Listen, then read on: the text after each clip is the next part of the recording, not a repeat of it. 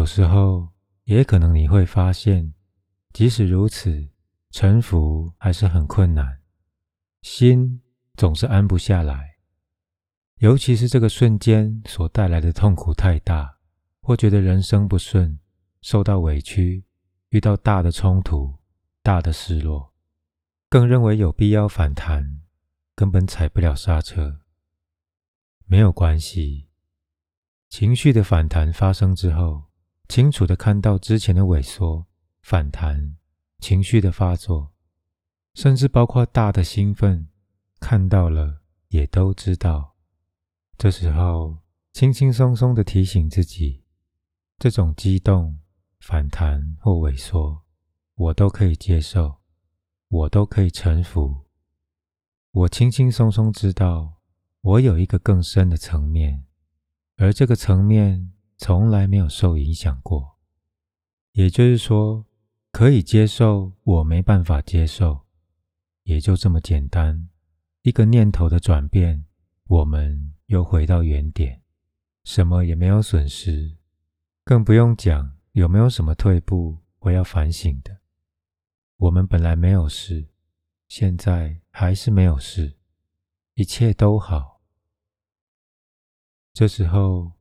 如果还是没办法接受，我们还是试着去接受自己无法接受这个没办法接受的念头。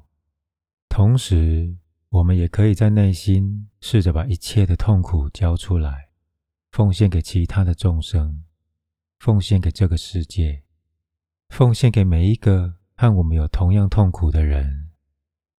我们承受这种委屈，也就好像在为每一个同样处境的人。承受同样的心痛和委屈，这样子不再有任何对抗，我们会突然有一个宁静，而这个宁静也自然淡化，甚至消除这个痛心。人生大大小小的失落，我们每一个人都经历过，而且通常很难走出来。我想再跟大家分享一次。把前头所谈的接受反弹与奉献痛苦两个观念作为一个练习来分享，这个方法相当有效。如果你或身边的人正为失落所苦，或许可以试试看。只要失落浮出来，我们首先觉察它，看着它，观察它。比如说，某某人、某某事让我心痛、难过。我知道，这个人所讲的话对我造成刺激。我知道，这件事对我造成了打击。我知道，他太狠、太绝情。我知道，我也只能接受。这件事对我太不公平，太冤枉。我接受太不公平，太冤枉。我没有别的选择，他逼得我无路可走。我也知道，我看着这个念头，我也只好接受。我不想活下去，我都知道，而我可以接受我有这种想法。难道人生就这么悲观，这么残酷？我知道自己很悲观，承认自己就是这么悲观。我不可能接受这些话，也不可能原谅。我接受不可能接受，也接受不可能原谅。这种练习让我更难过，这些话让我反弹更大。好吧。就知道自己更难过。我接受，我就是反弹。接受，只是接受。再不好的念头都接受，再难堪的场面，再可怕的记忆都接受。用这种方法，不断的接受每一个瞬间所带来的念头，无论多么负面，想个办法。接受这些念头，这个练习也只是这样子。看看有没有各式各样的方法来放过自己。一个人放过自己，也可以放过别人。接受反弹是清醒的受苦很重要的一部分。除了前面的接受反弹的练习，有些人生的失落实在太大，我们很难接受面对。苦本身会带来一连串的负面念头，让我们跳不出来，看不清周遭。再苦、再痛心的时候，很难踩刹车，所以需要给自己一点缓冲。最好的缓冲就是知道，一个人的痛不是个人的，而是反映人类集体的无意识。第二种方法，面对失落、创伤。看着自己正在发痛的心，同时看看可不可以有一个念头：此刻的痛心其实是为了全人类在承担。心里不舒服，同时知道自己是为了全人类所带来的集体无意识而不舒服。心痛的落泪，知道自己是为了全人类在痛心，在落泪。就让这个痛心落泪，完成他自己本身带来的最大的目的，将个人的痛苦与牺牲奉献给每一个生命，每一个过去、现在、未来，同样面对失落的人，也就好像我们为人间承担这个无可奈何的痛苦，作为一个最高的供养。不要小看这个供养。奉献的念头，它会带给我们一个安慰，让我们的痛苦有一个安顿的空间，可以走出一条路。遭受严重创伤的朋友建议，可以在淋浴或泡澡的时候让情绪出来。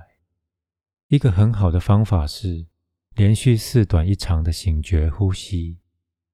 这个非常实用的醒觉呼吸练习称为净化呼吸法。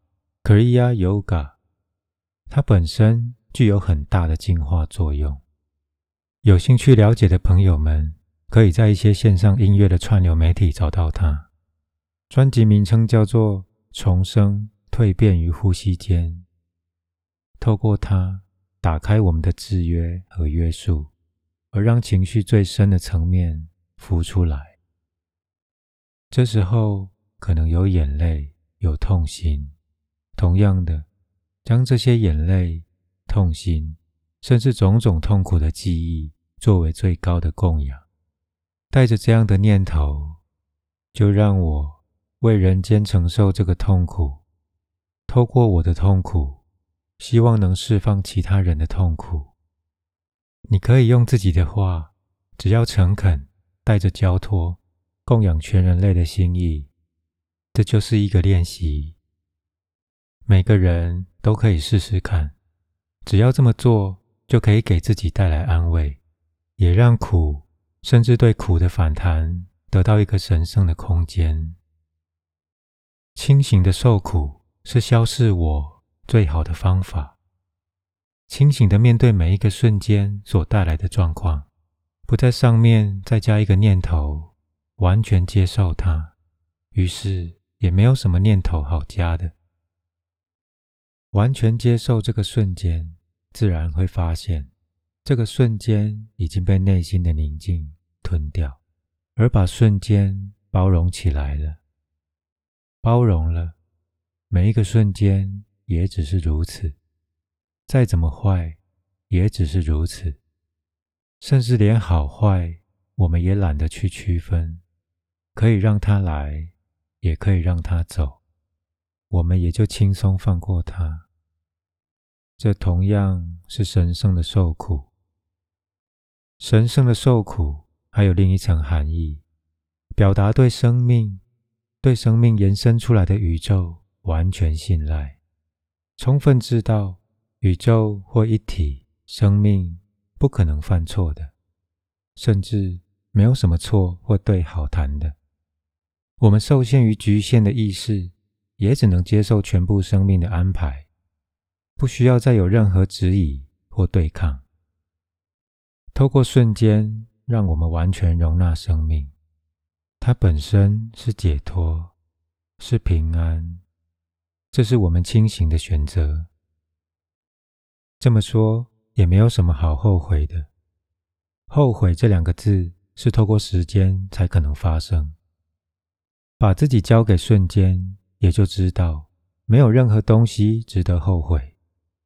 一切本来是生命的安排，而后悔还只是一个大妄想，是透过人间的角度在看生命，而生出对错分别的对立。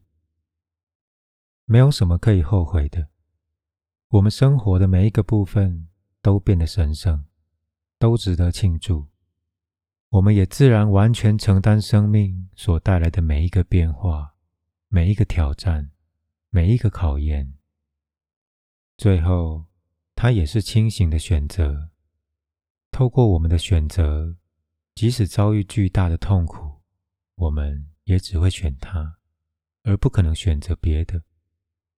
因为我们充分知道，生命外在带来的痛苦，刚刚好是自己所需要的这一堂课，如此才可以得到学习或解答。这种态度本身就表达对生命最高的信赖，而可以消除任何对抗。清醒的受苦，也只是透过我们的选择才有的。这一来，我们把我的因果颠倒。甚至也就让它消失。面对痛苦，最好的方法就是关注它、观察它，也就是觉察。可以觉察到痛苦，而不是去对抗，是消逝我最有效的方法。把觉察带到我们生命的每一个角落，包括痛苦，就是清清楚楚的看到自己在受苦，看着它。接受它，包容它，这本身也只是消除我唯一的方法。它像一束光，带到黑暗中，过去的黑暗自然消失。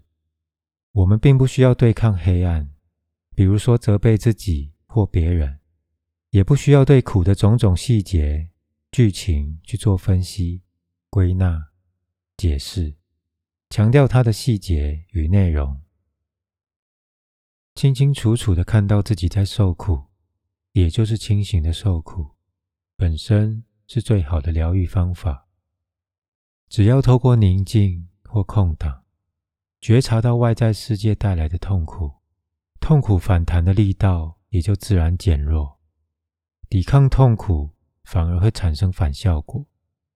就好像你处在一个伸手不见五指的黑暗里，而你的手上拿着一支火把，照耀出一道光。我们可以把这道光明当作觉，觉也就是意识的光明，而苦就像周边的黑暗，也就是无明。我们只要用光或觉去觉察任何瞬间，黑暗自然就消失，倒不需要去对抗它。一个人懂了，自然可以随时采用臣服和参这两个方法。也许我们的制约或业力比较重，总是在责备自己，或经历很大的创伤、失落、灾难，生命遭遇相当大的萎缩，情绪有很深重的反弹，很多念头、很多烦恼，待不住、做不了，而难以练习。也可以透过前面所谈的其他方法来调整。此外，还有一个很简单的方法可以采用，也就是接下来要介绍的 “I am”（ 我是或我在）的方法。这个方法相当重要，一方面为我们铺路，另一方面也是参和臣服这两个大法门的结合。“I am” 这两个字。就是在称上帝、佛性、生命真正的主体，主体与客体合并了，也就不分了。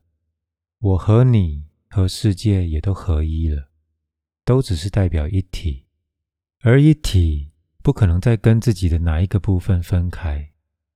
要说我是谁，也没有什么好说的。I am，我在，两个字也就说完了。杨定一博士在静坐也提到了很多呼吸的法门，例如数息或观息。从数息自然会进入观息，结合呼吸。这个 I am meditation，我在的静坐，是把参和沉浮合并最简单的方法。接下来，让我们进入 I am 我在的静坐导引。试试看，闭起眼睛，舒舒服服的坐着，吸气，吐气，吸气，吐气，吸气，我也知道，吐气。我也知道，吸，我知道，出，我也知道。每一口呼吸，我都轻轻松松的在观察，观察到每一个呼吸的动作，进，出。进出，透过这个方法，不刻意去影响我们的呼吸，自然会慢下来，让我们放松，念头也就自然会减少。放松到底，我们还是可以观察到呼吸，每一口呼吸。吐气，最后自然会发现，我们的注意只剩下吸气、吐气。这时候自然会产生一个问题：谁还可以观察到呼吸？谁是这个见证人，在看着呼吸？欣赏呼吸，每一口呼吸都知道的，是谁在知道？答案很自然是我，我知道，或者是我在，或者是我。这个我已经不是小我。是上帝观察这个呼吸的，已经远远超过我的小我。是大的我在观察呼吸。这时候，轻轻松松落入每一个呼吸，每一口呼吸吸进来，我吐气的时候，在。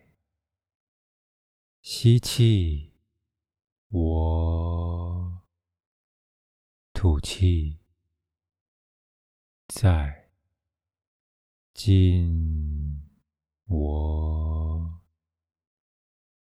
出，在一进一出，最多也只是我在。一进一出，我们自然把自己交给上帝。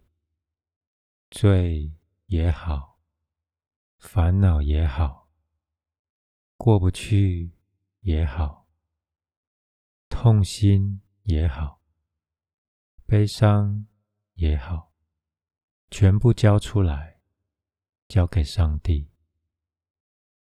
我。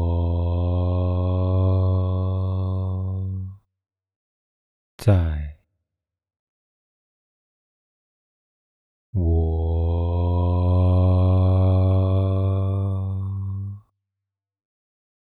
在我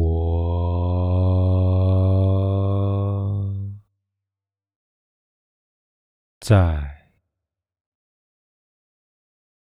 只要投入几个月下来一个人自然脱胎换骨，越来越快乐，开始变得轻快，就好像许多业力消失了，跟自己过不去的念头突然解开，这些问题变得不重要，交给上帝也好，交给佛陀也好，交出来也就和自己不相关了。一连串的问题交给上帝，一个人也就轻快起来。本来心里觉得好严重的问题、过不去的问题，也就过得去了。交到后来没有问题了，把全部的我、全部的世界投入，交给呼吸，最多只剩下。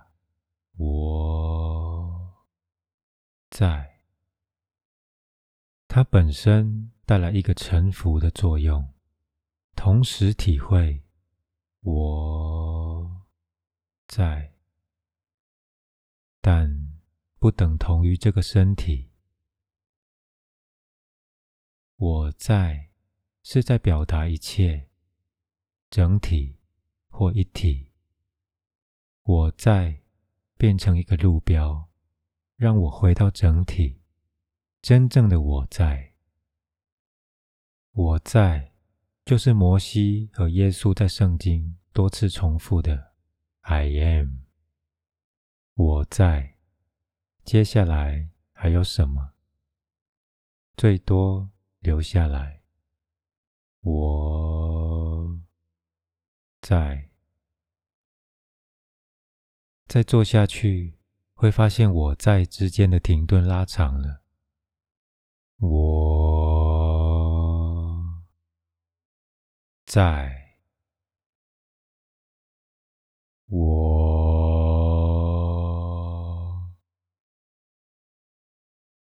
在，我。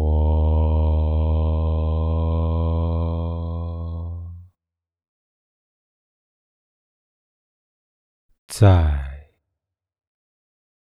上一句的“在”和下一句的“我”之间的停顿也拉长了。我在，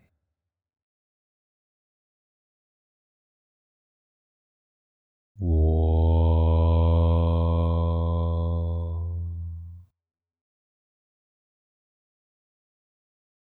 在，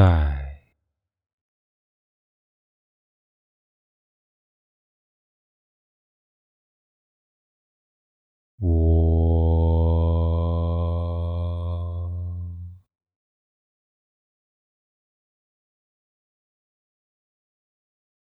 在。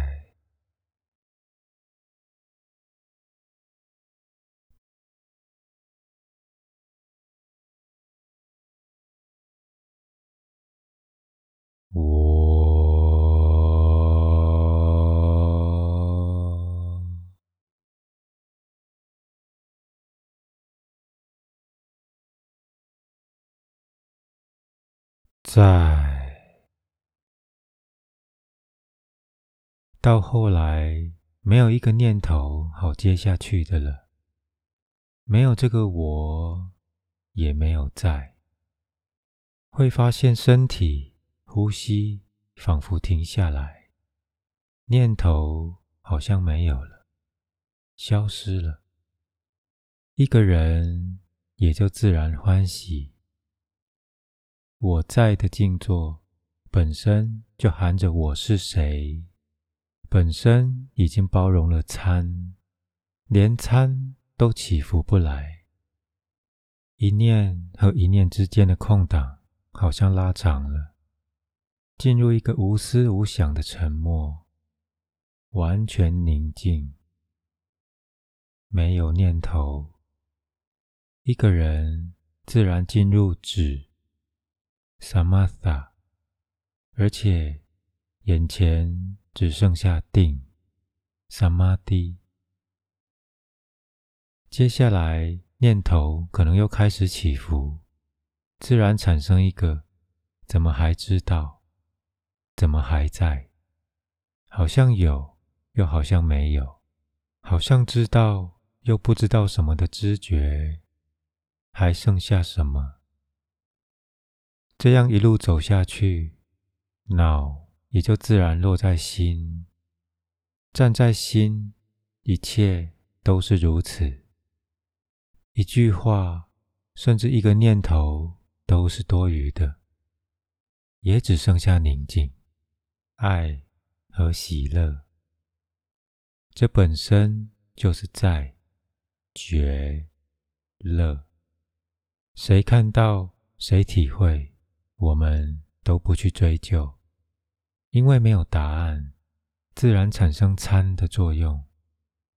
这个方法。结合沉浮与参，为心烦意乱、悲伤很重、受到大委屈的人铺出了一条路。原本静不下来的，突然也静下来了。只要有恒心的练习，很短时间内就会带来不可思议的转变，而消除这些沉重的习气。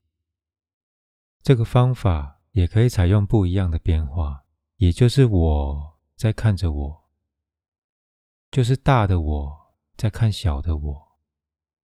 我是一切，我是由一切延伸出来的念头，是幻象，不断的我，我，等于随时在提醒自己，一切是我在看我，都是这样流转出来的，我。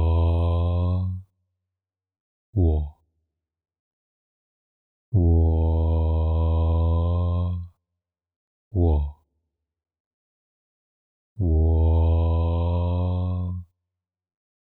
我，不断的提醒自己，一样的，一个人通了，什么都会变成静坐的方法，都可以是修行的工具。而无论我们采用的是沉浮、参。还是其他的方法，它本身也只是一个工具，让我们把本来就有的找回来，倒不是透过它们可以得到一些我们本来没有的或不存在的，这是不可能的。比较重要的是，我们每一个人都是完美而完整，一点一滴都加不了，也减不掉。这些说法不只是理论。而是不费力可以活出来的。过去的大圣人们可以作为我们的指南针，他们透过个人生命所验证的解答，我们也同样可以验证。毕竟我们这一生来一路走到这里，实在是太宝贵，我们要好好珍惜。接下来，我们也只是随时提醒自己，所谓的提醒，也只是肯定。肯定大我，肯定生命。一早醒来，刚睁开眼，就提醒自己：我，我懂，我感受到，我体会到，我用每一个细胞都领悟到，一切的一切，我可以看到的、听到的、体会到的世界，都是头脑投射出来的一切。任何东西。你我、别人、这个世界，任何经验、领悟，都还是离不开念头或妄想，一切都还只是念想，没有真实的本质好谈的。我，我懂，我明白，我身上每一个细胞都领悟到，我从来没有生过，也没有死过，不可能生。也不可能死。我是永恒的。这个生命，一切人生所经过的，跟真正的我不相关。我只是在 Sat 觉 Chit 乐 Ananda，而我也已经体会到，万事万物都是平等的。人和人之间是平等的，人和动物是平等的，和植物也是平等的。我是我的头脑投射出来的，是我在反映因果，而因果反映脑，也就是念头，是因为我把人、动物、植物、矿物种种形象当作是真实的，所以才区隔出所谓的你、我、他，才建立一个虚构的我，也划分出整个世界，一个人生，一个故事。接下来，不断在这个虚构的世界建立彼此的关系，再加上过去的记忆，还有对未来的投射，自然不断强化这个虚构的我。透过这样的洗脑，就这么活了一生。这个我本来就没有存在过，也不可能从我得到解脱，因为没有我，哪里有解脱？是谁在解脱？有一位僧人问了石头和尚：“什么是解脱？”西迁只简短的反问他一句：“谁束缚了你？”这就是禅宗看待你束缚的方式。不要想着任何关于解脱的事情，你的束缚是假的，它是你自己创造出来的。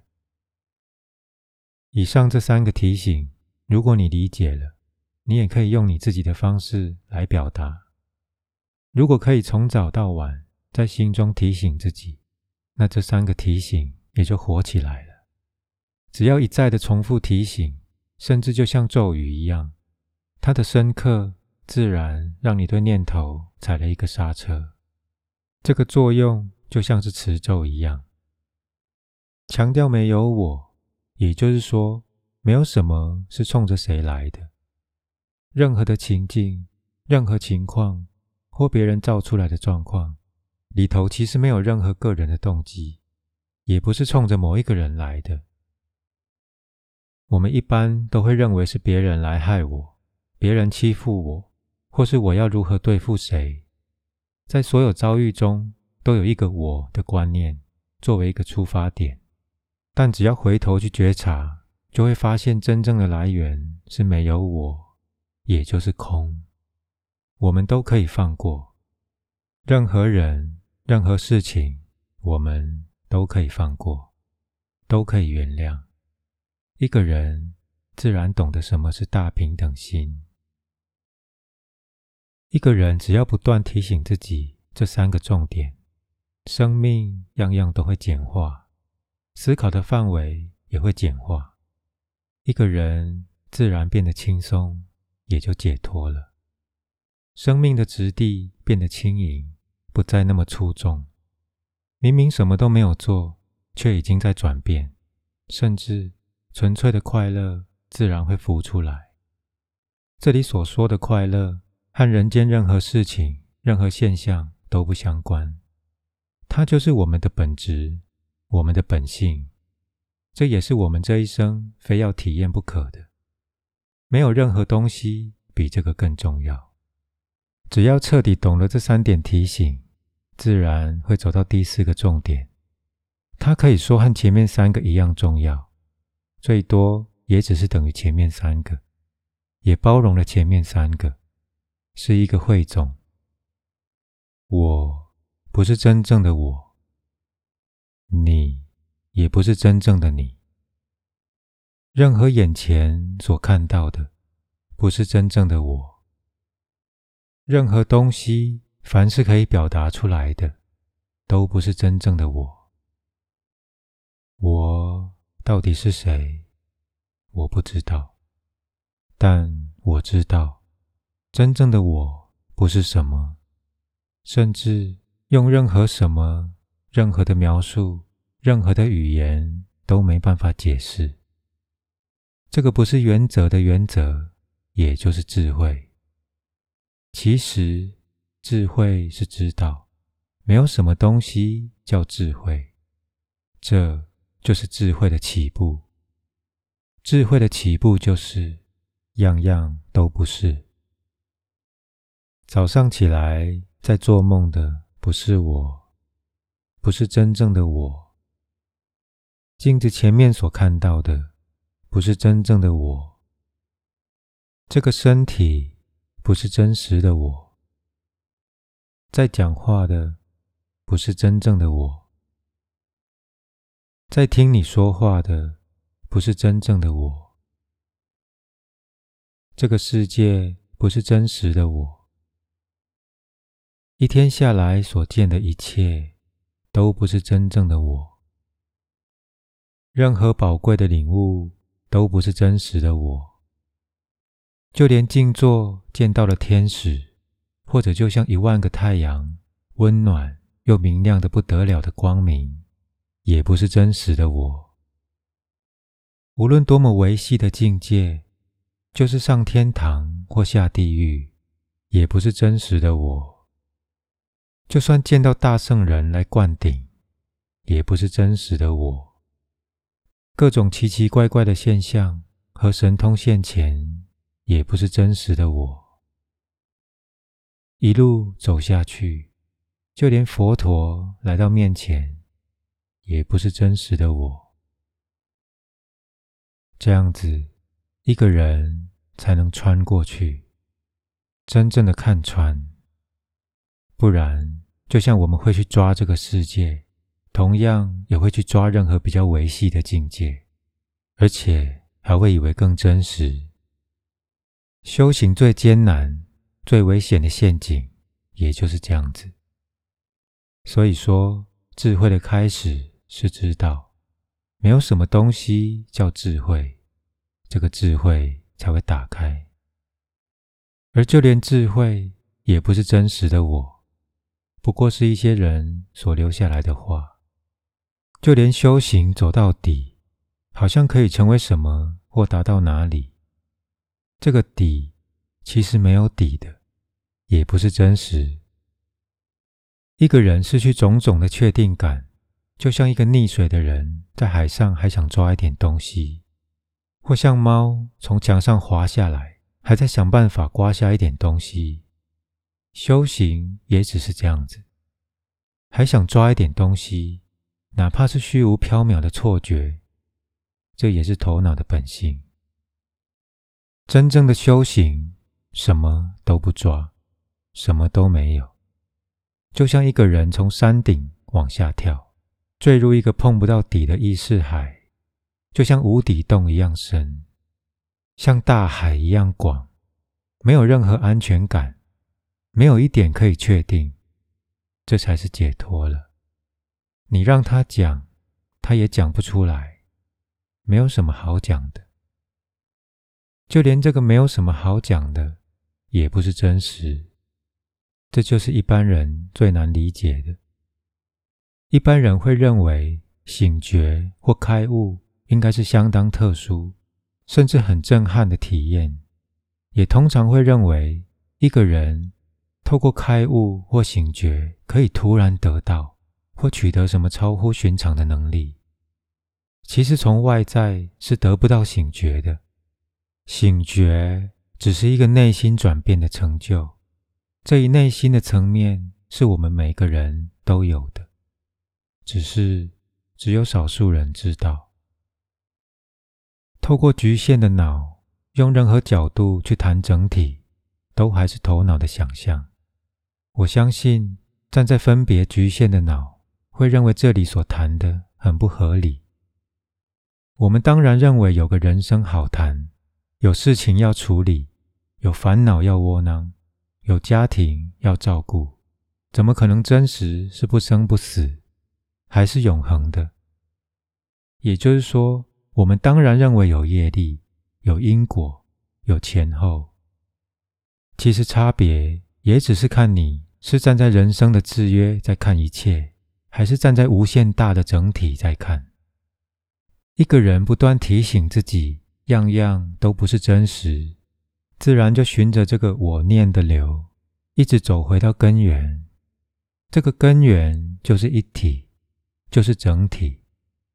这个一体本身就是永恒的现在，自然也就把现在。延长到下一个瞬间，甚至明天，甚至持续一个礼拜，一个月，都离不开这个瞬间。这个纯粹的快乐，就是扎根在这个永恒的现在。想不到的是，我们本身就是整体，整体也就是我们。是透过脑，我们才和整体分离。古人很辛苦，用了各式各样的语言来表达这个不可说，而且还说不清。而我们透过现代人比较广泛的语言，可以跨过去，可以解释无限大或无限小，甚至好像看到了门口。前面三点提醒，再加上最后的汇总，相当重要。一个人如果可以真正活出来，真正体会。